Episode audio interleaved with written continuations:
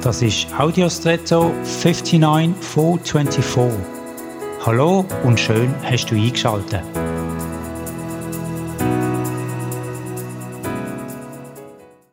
Wenn Muckenstich stark jucken und an einer schlecht zugänglichen Stelle am Körper sind, können sie sehr mühsam sein. Man will sich kratzen, um den Juckreiz zu stillen. Für kurze Zeit klingt das auch, aber selten für lang.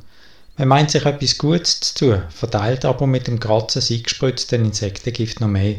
Voll kann sein, dass man sich wund kratzt. Was also eine kleine, kaum bemerkbare Einstichstelle wäre, kann sich enorm ausweiten und im schlimmsten Fall entzünden. Kratzen kann aber auch gut sein, wenn etwas auf der Haut ist, wo dort nicht sein sollte, und man es mit ein bisschen Kratzen wegbekommt. Mit anderen Worten, es braucht Weisheit, um zu entscheiden, kratzen ja oder nein. So kann es auch in Kommunikation sein.